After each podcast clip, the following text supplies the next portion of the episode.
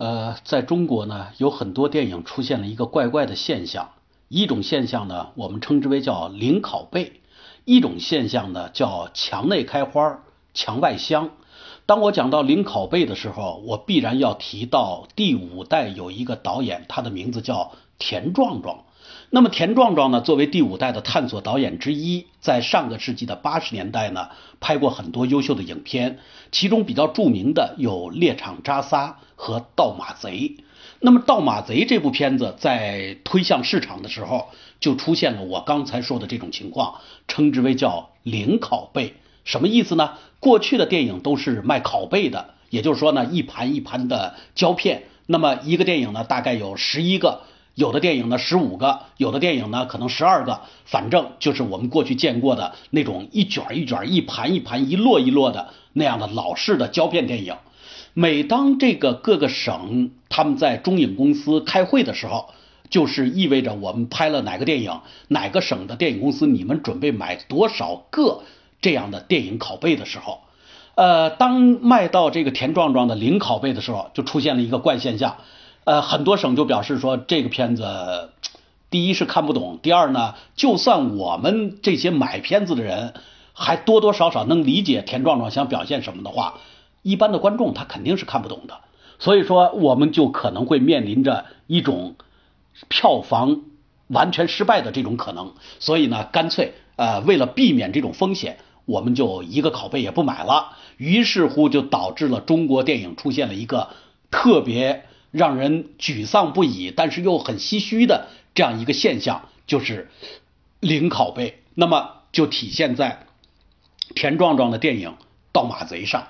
这个时候呢，就有一些好事的记者就问田壮壮说：“壮壮导演，那个我们拍电影呢，总是给观众看的。如果你是一个零拷贝的话，那你这个电影拍出来又有什么意义呢？”田壮壮这个时候回答他们的话，真的是。掷地有声，到现在呢，过了这么多年了，我仍然记得当时他是怎么说的。他说：“我的这个电影是拍给下世纪的观众看的。”言外之意就是，我的这个电影今天上个世纪八十年代，你们这些观众们根本理解不了我，你们也不懂得我究竟追求的是一种什么东西，什么情节淡化呀，啊，或者说里边的一种叙事和造型结合呀。类似这样的东西，中国的观众你是不理解的。那么怎么办？过了若干年，随着你艺术水准的提高，随着你欣赏口味的提高，那么你可能会慢慢知道我这个片子好在哪儿。然而，等你真正懂得我这个片子的时候，那恐怕已经是下个世纪了。然而今天呢，我们说已经走到了二零一七年，也就是说呢，下个世纪都已经走了快二十年了。我们去把壮壮的这两部片子，也就是我刚才提到的。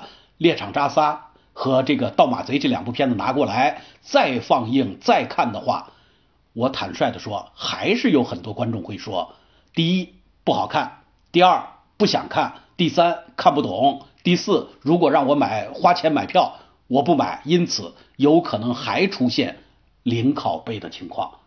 那么正是因为零拷贝，导致了田壮壮呢后来在拍片的经历上，就比起陈凯歌。比起张艺谋要逊色了许多，他的作品呢也不是很多。好不容易后边又拍了一个《蓝风筝》，结果呢因为讲述的是中国的反右运动，所以说呢这个电影又被封杀了。因此今天我们提到第五代导演的时候，我们不可避免的要提到一个重要的导演田壮壮。然而呢我们又真的很沮丧的要告诉大家，壮壮的作品并不多，但是无可否认的是他是五代导演中的。